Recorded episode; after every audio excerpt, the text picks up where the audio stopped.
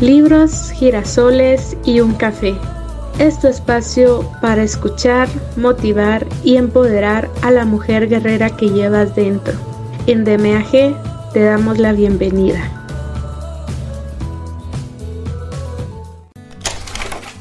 Hola y bienvenidas a este espacio. Les saluda como siempre Maggie Pineda, su compañera de viaje en esta ocasión, la nueva aventura con DMAG se llama Los cinco lenguajes del amor, del Dr. Gary Chapman. Cómo expresar devoción sincera a su cónyuge. La experiencia en la que nos vamos a embarcar a partir de hoy es única.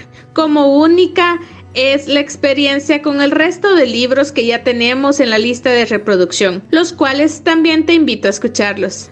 Te aseguro que será una transformación total en este tu viaje de mujer a guerrera. Sin nada más que agregar, comencemos. Los cinco lenguajes del amor. Cómo expresar devoción sincera a su cónyuge. Gary Chapman. Capítulo 9. El descubrimiento de su lenguaje principal de amor. Descubrir el lenguaje principal de amor de su cónyuge es importante si quiere mantener su tanque de amor lleno. Pero primero, asegúrese de que usted conoce su propio lenguaje de amor. Habiendo oído de los cinco lenguajes emocionales del amor, palabras de afirmación, tiempo de calidad, recibir regalos, actos de servicio y contacto físico, algunos individuos sabrán inmediatamente cuál es su propio lenguaje amoroso principal y cuál es el de su cónyuge. Para otros no será tan fácil, algunos son como Bob de Parma Heights, Ohio, quienes después de oír de los cinco lenguajes emocionales del amor, me dijo, no sé, pero esos dos parece que se ajustan a mí. ¿Cuáles dos? Pregunté. El de toque físico y las palabras de afirmación, respondió Bob. ¿Qué es lo que usted quiere decir con toque físico? Bueno, principalmente sexo, replicó Bob. Traté de averiguar más preguntando. ¿Le gusta que su esposa le pase las manos por su cabello o le frote la espalda o lo tome de las manos, lo bese y lo acaricie a veces, aun cuando no tengan relaciones sexuales? Todo eso está bien, dijo Bob. No voy a rechazarlo, pero lo que importa es la relación sexual. Es así como sé que verdaderamente me ama. Dejando el asunto del contacto físico por un momento, pensé en las palabras de estímulo y pregunté, cuando dice que las palabras de afirmación son también importantes, ¿qué clase de declaraciones encuentra más útiles? Casi todo lo que es positivo, replicó. Cuando ella me dice qué bien me veo, cuán inteligente soy y qué buen trabajador soy, cuando expresa aprecio por lo que hago en la casa, cuando hace comentarios positivos por el tiempo que les doy a los niños, cuando dice que me ama, todas esas cosas significan realmente mucho para mí. ¿Recibió esa clase de comentarios de sus padres cuando era niño? Mm, no muy a menudo, dijo Bob. Lo que más recibí de mis padres fueron palabras de críticas o demandantes. Seguramente por eso aprecio a Carol tanto, porque me dio muchas palabras de afirmación. Permítame preguntarle esto. Si Carol llenara sus necesidades sexuales, es decir, si tuvieran buenas relaciones sexuales tanto como usted deseara, pero ella le dijera palabras negativas y lo criticara, a veces avergonzándolo delante de los demás, ¿cree que se sentiría amado por ella? No lo creo, replicó. Pienso que me sentiría traicionado y profundamente herido. Creo que me sentiría deprimido. Bob, dije, creo que hemos descubierto que su lenguaje principal de amor es palabras de afirmación. Las relaciones sexuales son extremadamente importantes para usted y para su sentido de intimidad con Carol. Pero las palabras de afirmación son más importantes para usted emocionalmente. Si ella verdaderamente lo criticara todo el tiempo y lo hiciera quedar mal delante de los demás, llegaría el momento en el que usted no desearía más tener relaciones sexuales con ella, porque ella sería una constante causa de sufrimiento para usted. La mayoría de los problemas sexuales en el matrimonio tienen poco que ver con las técnicas físicas, pero mucho con la satisfacción de las necesidades emocionales. Bob había cometido la equivocación que cometen muchos hombres, creer que el contacto físico es su lenguaje principal de amor, puesto que desean intensamente las relaciones sexuales.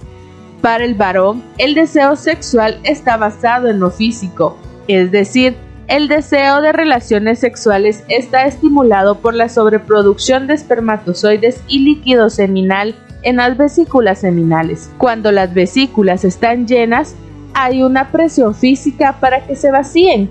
Así que el deseo de las relaciones sexuales del varón tienen una raíz física. Para la mujer, el deseo sexual tiene raíces en sus emociones, no en su fisiología. No hay nada físicamente que se produzca y la impulse a tener relaciones. Su deseo tiene una base emocional. Si se siente amada, apreciada y admirada por su esposo, entonces tiene deseo de estar en intimidad física con él. Pero sin la cercanía emocional, ella tiene poco deseo físico. El varón, al ser físicamente empujado para tener alivio sexual en forma regular, puede creer automáticamente que su lenguaje principal de amor es el contacto físico. Pero si él no disfruta del contacto físico en otros momentos de una manera no sexual, este no puede ser su lenguaje de amor. El deseo sexual es bastante diferente de su necesidad emocional de sentirse amado. Eso no significa que la relación sexual no es importante para él, es extremadamente importante, pero la relación sexual sola no llenará su necesidad de sentirse amado. Su esposa debe hablar su lenguaje principal de amor igualmente.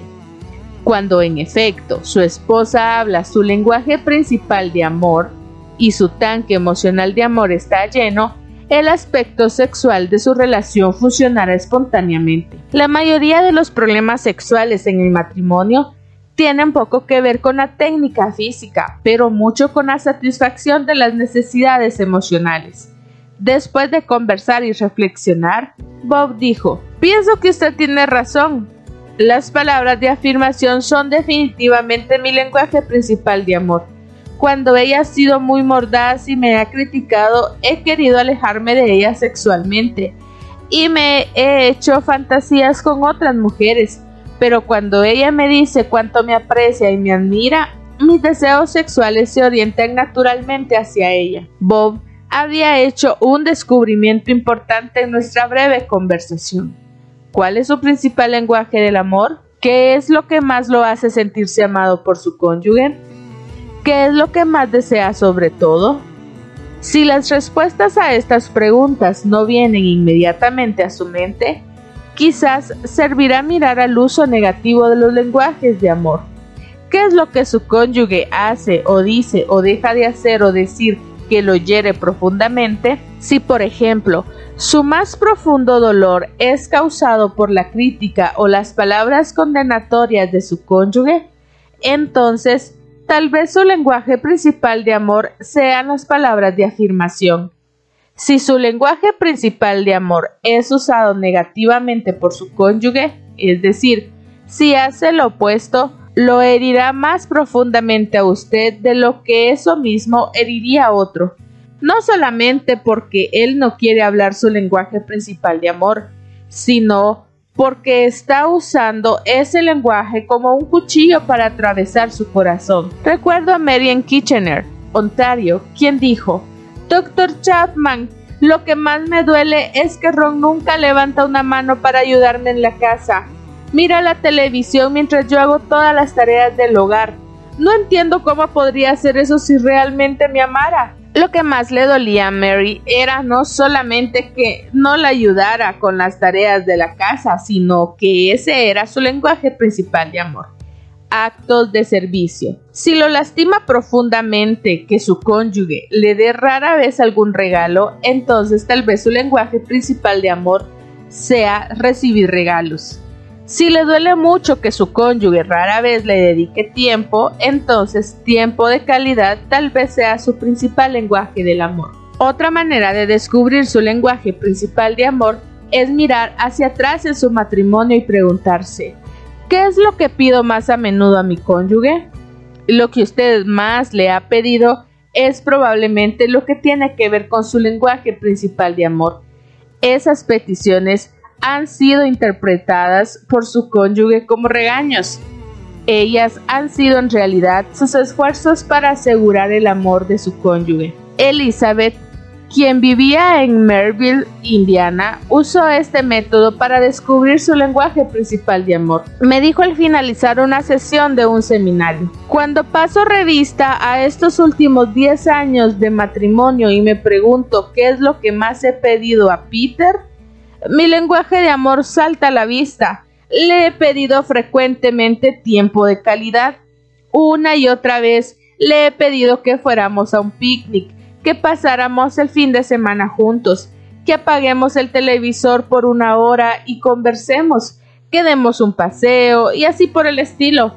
Me he sentido descuidada y no amada porque rara vez él responde a mis peticiones. Me daba bonitos regalos en mi cumpleaños y en ocasiones especiales y me preguntaba por qué no me mostraba emocionada por ellos. Durante su seminario, continuó, las cosas se aclararon para los dos. Durante el receso mi esposo me pidió disculpas por haber sido tan difícil durante estos años y tan reacio a mis peticiones. Me ha prometido que las cosas serán diferentes en el futuro y creo que lo serán. Otra manera de descubrir su lenguaje principal de amor es examinando lo que hace o dice para expresar amor a su cónyuge. Es posible que lo que usted hace para él sea lo que usted quiere que él hiciera por usted. Si usted está constantemente haciendo actos de servicio para su cónyuge, tal vez, y aunque no siempre, ese sea su lenguaje de amor. Si las palabras de afirmación le hablan amor a usted, es posible que usted quiera usarlas para hablar amor a su cónyuge. De esa manera, usted puede descubrir su propio lenguaje de amor, preguntando, ¿cómo expreso conscientemente mi amor a mi cónyuge? Pero recuerde, ese método es una posible pista para su lenguaje de amor, no es un indicador absoluto. Por ejemplo, el esposo que aprendió de su padre a expresar amor a su esposa, dándole bonitos regalos, expresa su amor a su esposa haciendo lo que su padre hizo, aunque recibir regalos no sea el lenguaje principal de amor. Simplemente está haciendo lo que fue entrenado para hacer por su padre. Apóyanos en este gran proyecto de vida enfocado a toda mujer que busca su estabilidad emocional física y económica. Tu donativo nos ayuda a crear contenido de calidad. Búscanos en nuestra cuenta de GoFundMe como De Mujer a Guerrera. Síguenos en nuestras redes sociales como arroba soydmag. No te pierdas de todas las sorpresas que tenemos preparadas para ti. Dedique tiempo para escribir lo que cree que es su principal lenguaje de amor. Entonces, enumere los otros cuatro en orden de importancia. He sugerido tres maneras de descubrir su lenguaje principal de amor. 1. ¿Qué cosas que su cónyuge hace o deja de hacer le duelen más profundamente? Lo opuesto de lo que le duele más es probablemente su lenguaje de amor. 2. ¿Qué es lo que más a menudo ha pedido de su cónyuge? Lo que más ha pedido es probablemente lo que lo haría sentir más amado. Y 3. ¿En qué manera expresa por lo general su amor a su cónyuge? Su método de expresar amor puede ser una indicación de que eso también lo haría usted mismo sentirse amado. El uso de esos tres métodos le permitirá determinar su lenguaje principal de amor. Si dos lenguajes le parecen principales, si ambos le hablan alto, entonces tal vez usted es bilingüe. Si es así, eso lo hace más fácil para su cónyuge. Ahora él o ella tienen dos alternativas, cualquiera de las cuales le comunicará fuertemente amor. Dos clases de personas, dos clases de personas pueden tener dificultades en descubrir su lenguaje principal de amor. La primera es el individuo cuyo tanque emocional de amor ha estado lleno por algún tiempo. Su cónyuge le ha expresado amor de varias maneras y ella no está seguro de cuáles la hacen sentir más amado. Sencillamente sabe que es amado. La segunda es el individuo cuyo tanque de amor ha estado vacío por algún tiempo y que no recuerda qué lo hace sentirse amado. En todo caso, si recuerda la experiencia del enamoramiento y se pregunta, ¿qué es lo que me gustaba de mi cónyuge en esos días? ¿Qué hacía o decía que me hacía desear estar con él? Si usted puede recordar eso, le dará una idea de su lenguaje principal de amor. Otro método sería preguntarse, ¿cómo sería un cónyuge ideal para mí? Si pudiera tener el comportamiento perfecto, ¿cómo debería ser?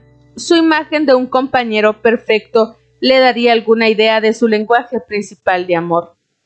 Una vez que ha recibido esa información, le sugiero que juegue el siguiente juego tres veces por semana por tres semanas. El juego se llama Medir el tanque y se juega así. Cuando llega a casa, uno de ustedes le dice al otro, en una escala de 0 a 10, ¿cómo está tu tanque de amor esta noche? 0 significa vacío y 10 significa estoy lleno de amor y no puedo más. Usted lee su propio tanque de amor. 10, 9, 8, 7, 6, 5, 4, 3, 2, 1 o 0, indicando cuán lleno está. Su cónyuge dice, ¿qué podría hacer para llenarlo? Entonces usted hace una sugerencia, algo que quisiera que su cónyuge hiciera o diera esa noche. Él responderá a su pedido de la mejor manera. Luego repite el proceso en el sentido contrario para que los dos tengan la oportunidad de verificar el estado de su tanque de amor y hacer una sugerencia para llenarlo. Si practica el juego por tres semanas, quedará encantado y será una manera divertida de estimular las expresiones de amor en su matrimonio. Un esposo me dijo, no me gusta ese juego del tanque de amor, lo jugué con mi esposa, llegué a casa y le dije, en una escala de 0 a 10, ¿cómo está tu tanque de amor esta noche? Ella dijo, como en 7. Entonces le pregunté, ¿qué podría hacer para llenarlo? Y ella me dijo, lo mejor que podrías hacer por mí esta noche es ir a la lavandería y llevar la ropa. Le dije, ¿amor y lavandería? No lo entiendo. Entonces le dije, ese es el problema. Tal vez usted no entiende el lenguaje del amor de su esposa. ¿Cuál es su lenguaje principal de amor? Sin vacilación contestó, contacto físico, especialmente la parte sexual del matrimonio. Pero iré a la lavandería, gritó. Lavaré la ropa todas las noches si esto la hace sentir bien. A propósito, si usted todavía no ha descubierto su idioma principal de amor, anote los resultados del juego de medir el tanque. Cuando su cónyuge diga, ¿qué podría hacer para llenar tu tanque? Sus sugerencias probablemente se agruparán en torno a su lenguaje principal de amor.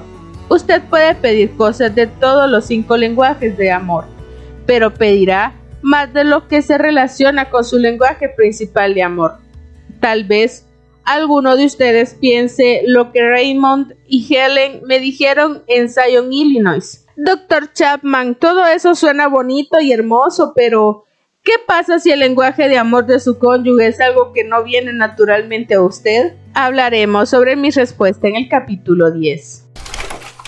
A todas las guerreras que nos escuchan, queremos invitarlos a que sean parte de nuestra red de profesionales y compartan este gran viaje para apoyar a toda mujer que busca su crecimiento y bienestar total. Escríbenos al correo talento arroba soydmag.com. Capítulo 10. El amor es una decisión. ¿Cómo podemos hablar el lenguaje de amor del otro cuando estamos llenos de dolor, ira y resentimiento por las faltas pasadas? La respuesta a esa pregunta está en la esencia natural de nuestra humanidad. Somos criaturas de decisiones eso significa que tenemos la capacidad de hacer malas decisiones como todas las hemos hecho. Hemos criticado y hemos hecho cosas hirientes. No estamos orgullosos de esas decisiones, aunque pudieron parecer justas en ese momento. El habernos equivocado en el pasado no quiere decir que nos equivocaremos en el futuro. En vez de eso podemos decir, lo siento, sé que te he ofendido, pero quisiera que el futuro fuera diferente. Quisiera hablar tu lenguaje de amor. Quisiera llenar tus necesidades. He visto matrimonios rescatados al borde del divorcio cuando las parejas se deciden por el amor. El amor no borra el pasado, pero hace diferente el futuro. Cuando nos decidimos por tener expresiones activas de amor, en el idioma principal de amor de nuestro cónyuge, creamos un ambiente emocional que nos permite tratar con nuestros conflictos y fracasos pasados Brent estaba en mi oficina con rostro impávido, inexpresivo. No había venido por su propia iniciativa, sino a petición mía. Una semana antes, su esposa Becky había estado sentada en la misma silla llorando incontrolablemente. En medio de sus lágrimas trató de contar que Brent le había dicho que ya no la amaba y que se iba.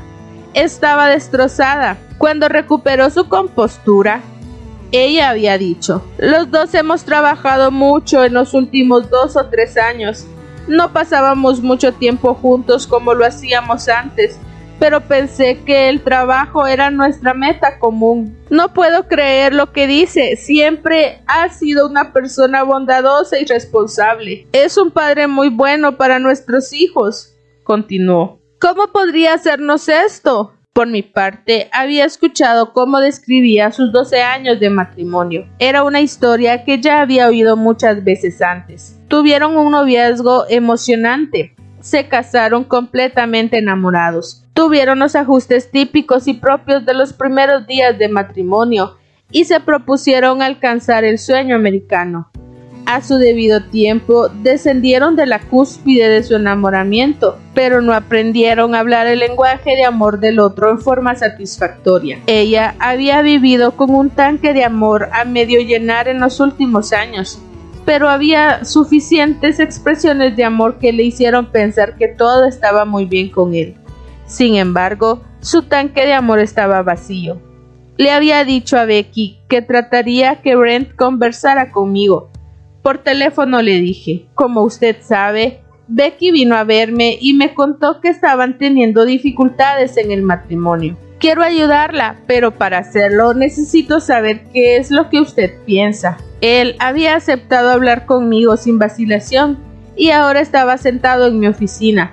Su apariencia exterior hacía contraste con la de Becky. Ella había estado llorando incontrolablemente, pero él estaba firme, estoico. Tuve la impresión, sin embargo, que su llanto había tenido lugar semanas o quizás meses atrás y que había sido un llanto interior.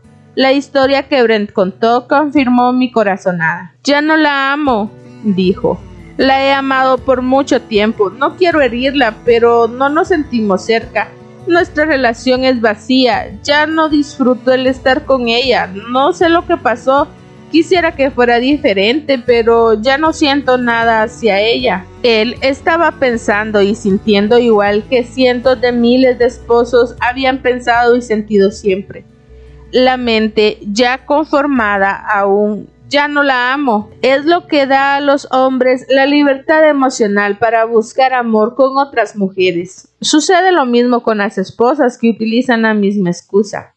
Simpaticé con Brent porque yo he estado en su lugar. Miles de esposos y esposas han estado allí, emocionalmente vacíos, queriendo hacer lo debido, no queriendo herir a nadie, pero sintiéndose empujados por sus necesidades emocionales de buscar amor fuera del matrimonio. Felizmente, descubrí en los primeros años de mi matrimonio la diferencia entre la experiencia del enamoramiento y la necesidad emocional de sentirse amado. La mayor parte de nuestra sociedad no ha aprendido todavía esa diferencia. Las películas, las telenovelas y las revistas románticas han tergiversado estos dos conceptos, aumentando nuestra confusión pero en realidad son distintos. La experiencia del enamoramiento de la que hablamos en el capítulo 3 está en el nivel del instinto, no es premeditada, simplemente se da en el contexto normal de las relaciones hombre-mujer. Puede ser aceptada o rechazada, pero no es el resultado de una decisión consciente.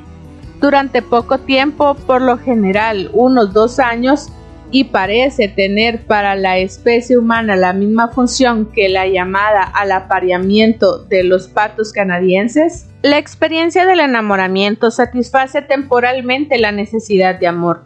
Nos hace sentir que alguien nos quiere, que alguien nos admira y nos aprecia. Nuestras emociones vuelan pensando que alguien nos ve como el número uno, que quiere dedicar el tiempo y las energías solamente a nuestra relación por un breve periodo mientras dura, llena nuestra necesidad de amor, nuestro tanque está lleno, podemos conquistar el mundo. Nada es imposible.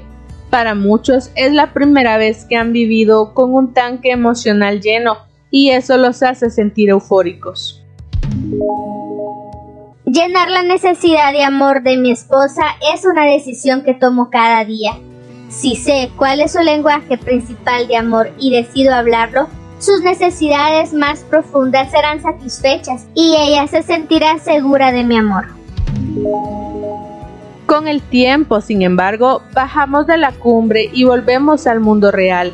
Si nuestro cónyuge ha aprendido nuestro lenguaje principal de amor, nuestra necesidad de amor seguirá satisfecha si por otro lado él o ella no habla nuestro lenguaje de amor, nuestro tanque se vaciará lentamente y ya no nos sentiremos amados. Llenar esa necesidad en nuestro cónyuge es definitivamente una decisión.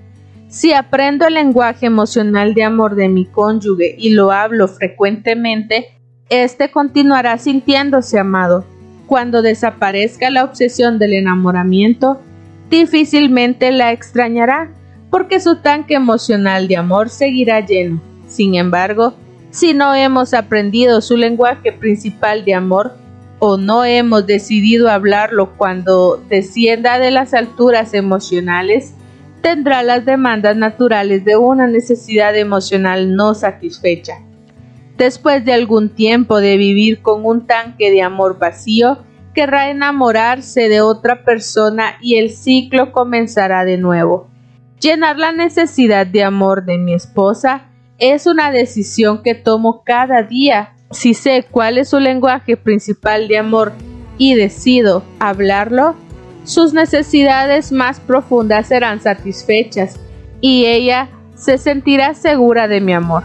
Si ella hace lo mismo por mí, mis necesidades emocionales serán satisfechas y ambos viviremos con un tanque lleno. En un estado emocional de contentamiento, ambos mantendremos nuestras energías creativas para muchos proyectos interesantes fuera del matrimonio y mantendremos nuestro matrimonio emocionante y floreciente. Con todo esto en mi mente, volví a mirar el rostro inexpresivo de Brent y me pregunté si podría ayudarlo presentí en mi corazón que probablemente él ya estaba enredado con otro enamoramiento.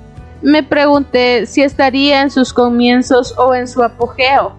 Pocos hombres con un tanque emocional vacío dejan el matrimonio si no tienen ya una candidata para llenar esa necesidad. Brent era honesto y reveló que ya había estado enamorado de alguien por varios meses había esperado que esos sentimientos se fueran y que pudiera arreglar su situación con su esposa. Pero las cosas en el hogar habían empeorado y su amor por la otra mujer habían aumentado. Ya no podía vivir sin su nueva amante. Comprendí el dilema de Brent. No quería herir a su esposa ni a sus hijos, pero al mismo tiempo pensaba que merecía una vida de felicidad. Le dije que las estadísticas sobre los segundos matrimonios decían que 60% terminaban en divorcio. Se sorprendió de oír eso, pero estaba seguro de que superaría esas probabilidades. Le hablé de las consecuencias del divorcio en los niños, pero estaba convencido de que continuaría siendo un buen padre para sus hijos y que los ayudaría a superar el trauma del divorcio. Le hablé de los temas de este libro y le expliqué la diferencia entre el enamoramiento y la profunda necesidad emocional de sentirse amado. Le expliqué los cinco lenguajes de amor y lo invité a dar otra oportunidad a su matrimonio. Todo el tiempo supe que mi método intelectual y razonado de enfocar el matrimonio, comparado con la elevación emocional que él experimentaba, era como disparar un arma de juguete contra un arma automática. Expresó su agradecimiento por mi preocupación y me pidió hacer todo lo posible para ayudar a Becky pero me aseguró que no veía ninguna esperanza para su matrimonio. Un mes más tarde recibí una llamada de Brent. Me dijo que le gustaría hablar conmigo otra vez. Esta vez, cuando entró a mi oficina, estaba visiblemente perturbado. No era el hombre calmado y frío que había visto antes. Su amante había descendido de la altura emocional del enamoramiento y ahora veía a Brent cosas que no le gustaban. Ella se había alejado de la relación y él estaba destrozado. Con los ojos llenos de lágrimas, me dijo lo mucho que ella significaba para él y cuán insoportable era sentir su rechazo. Lo escuché con compasión por una hora antes de que me pidiera mi consejo. Le dije cuánto lo sentía y le expliqué que estaba sufriendo el natural dolor emocional de una pérdida y que ese dolor no podía desaparecer de la noche a la mañana. Le hice entender que esa experiencia era inevitable. Le recordé la naturaleza temporal del enamoramiento, el cual, tarde o temprano, nos baja de las alturas emocionales al mundo real, y que algunos dejan de amarse antes de casarse, otros después de que se han casado. Él entendió que era mejor ahora que después. Después de un momento le sugerí que la crisis quizás fue algo que sirvió para que él y su esposa recibieran consejería matrimonial. Le recordé que el verdadero y permanente amor era una decisión y que la emoción de ese amor podía renacer en su matrimonio si él y su esposa aprendían a amarse el uno al otro en los lenguajes apropiados del amor. Aceptó la consejería y nueve meses después Brent y Becky salieron de mi oficina con un matrimonio renacido. Cuando vi a Brent tres años más tarde, me dijo que tenía un matrimonio maravilloso y me agradeció por haberlo ayudado en un momento tan crucial de su vida. Me contó que el dolor por la pérdida de su amante había desaparecido hacía más de dos años.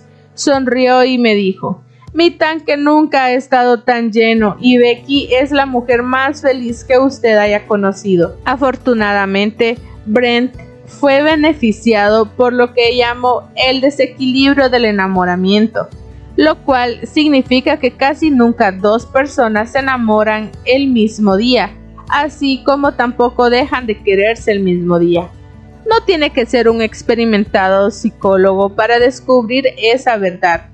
Solamente escuchen las canciones románticas. La amante de Brent dejó de quererlo en un momento oportuno. En los nueve meses que aconsejé a Brent y a Becky, resolvieron numerosos conflictos a los que nunca antes habían enfrentado. Pero la clave para el renacimiento de su matrimonio fue descubrir el lenguaje principal de amor del otro y decidir hablarlo frecuentemente. Permítanme regresar a la pregunta que hice en el capítulo 9. ¿Qué pasa si el lenguaje de amor de su cónyuge es algo que no viene naturalmente a usted? A menudo me hacen esta pregunta en mis seminarios matrimoniales y mi respuesta es ¿y qué? El lenguaje de amor de mi esposa es actos de servicio. Una de las cosas que hago por ella regularmente como un acto de amor es pasar la aspiradora por los pisos. ¿Ustedes creen que pasar la aspiradora por los pisos es algo natural para mí? Mi madre acostumbraba a hacerme limpiar la casa. Cuando estaba en la escuela primaria y luego en la secundaria, no podía ir a jugar pelota los sábados hasta que terminara de limpiar toda la casa. En esos días me dije, cuando salga de aquí, una de las cosas que jamás voy a hacer es limpiar los pisos. Me conseguiré una esposa para que haga eso. Cuando una acción no es algo natural para usted, es una expresión de amor pero yo paso la aspiradora en nuestra casa ahora y lo hago regularmente. y hay solamente una razón para que yo limpie nuestra casa. Amor. Usted no me podría pagar lo suficiente por limpiar una casa, pero hago eso por amor. Como ustedes ven, cuando una acción no es algo natural para usted, es una expresión de amor. Mi esposa sabe que cuando limpio la casa le estoy expresando a ella un amor puro al 100%, sin adulteración, y consigo el crédito por todo eso. Algunos dicen, pero doctor Chapman, eso es diferente. Sé que el lenguaje de amor de mi cónyuge es el contacto físico y yo no soy un acariciador. Nunca vi abrazarse a mi padre y a mi madre. Nunca me abrazaron. Sencillamente no soy un acariciador. ¿Qué voy a hacer? ¿Tiene dos manos? ¿Puede juntarlas? Ahora imagínese que tiene a su cónyuge en el medio y la tira hacia usted. Le apuesto a que si usted abraza a su cónyuge tres mil veces, después de eso comenzará a ser más natural. Pero, por último, la comodidad o naturalidad no es el asunto. Estamos hablando de amor. Y amor es algo que usted hace por alguien, no algo que usted hace por usted mismo. La mayoría de nosotros hacemos muchas cosas cada día que no son naturales para nosotros. Para alguno de nosotros, eso es levantarse de la cama en la mañana. Vamos contra nuestros deseos y nos levantamos de la cama. ¿Por qué? Porque creemos que hay algo que vale la pena hacer ese día. Y normalmente antes de que el día termine nos sentimos bien por habernos levantado. Nuestras acciones preceden a nuestras emociones. Pasa lo mismo con el amor. Descubrimos el lenguaje principal de amor de nuestro cónyuge y decidimos hablarlo, sea o no natural para nosotros. No esperamos tener sentimientos emocionantes y agradables. Simplemente decidimos hacerlo para beneficio de él o de ella. Queremos llenar la necesidad emocional de nuestro cónyuge y hablamos su lenguaje de amor. Al hacerlo, su tanque de amor está lleno y él nos retribuirá hablando nuestro lenguaje. Cuando lo hace, nuestras emociones regresan y nuestro tanque de amor comienza a llenarse.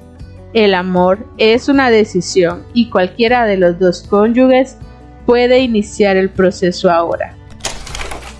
Como ven, tendrán los siguientes días para analizar y reflexionar todo lo que hemos aprendido hoy. Nos vemos la próxima semana para una siguiente dosis de este su espacio, libros, girasoles y un café. Un abrazo y hasta pronto.